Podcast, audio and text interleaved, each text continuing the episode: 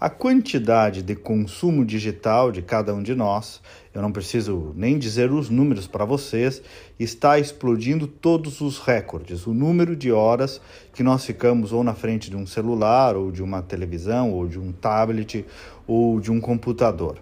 Eu sou parte disso, provavelmente você que me ouve é parte disso, provavelmente os seus filhos, crianças ou adolescentes são parte disso. Normal, todos nós já estamos conscientes desse problema, desse desafio do tempo moderno. Eu não estou hoje aqui abordando nenhuma novidade, mas apenas reforçando com outro olhar, talvez, um alerta de autocontrole que se faz cada vez mais necessário. Mas, em primeiro lugar, eu não demonizo a era digital. Ela trouxe muitos, mas muitos avanços, especialmente da democratização da comunicação e, mais do que isso, esse é o ponto, da democratização do conhecimento. Muita gente faz chacota do conhecimento do Google, mas a verdade é que a pesquisa na internet é uma fonte absolutamente importante de informações.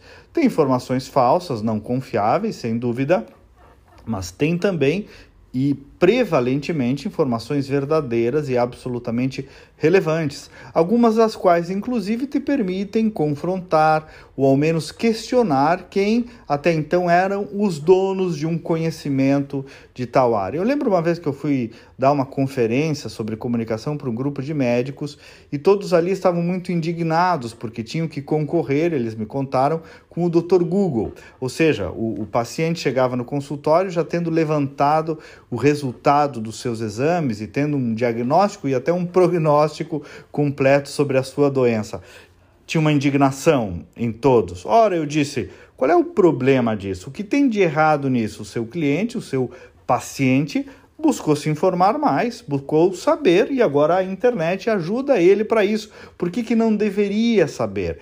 Incorpore isso, disse eu, no teu atendimento lá no, no consultório. Agrega essas informações que o paciente trouxe, personalize, humanize o atendimento e, inclusive, se for o caso, desmonte uma informação falsa. Mas é, vejam, uma nova correlação em todas as áreas do conhecimento. Alguns tronos do conhecimento exclusivo acabaram e isso é mais lindo do que problemático, embora tenha problemas. Agora, tem o risco, claro, de nos perdermos em futilidades que enganam o nosso cotidiano sem deixar nenhum legado intelectual, criativo, algo que preste vídeos, porcaria, patrulhamento da vida dos outros, gente que fica invejando os amigos, pulando de um perfil para o outro e por aí afora. Esse é um dos muitos perigos.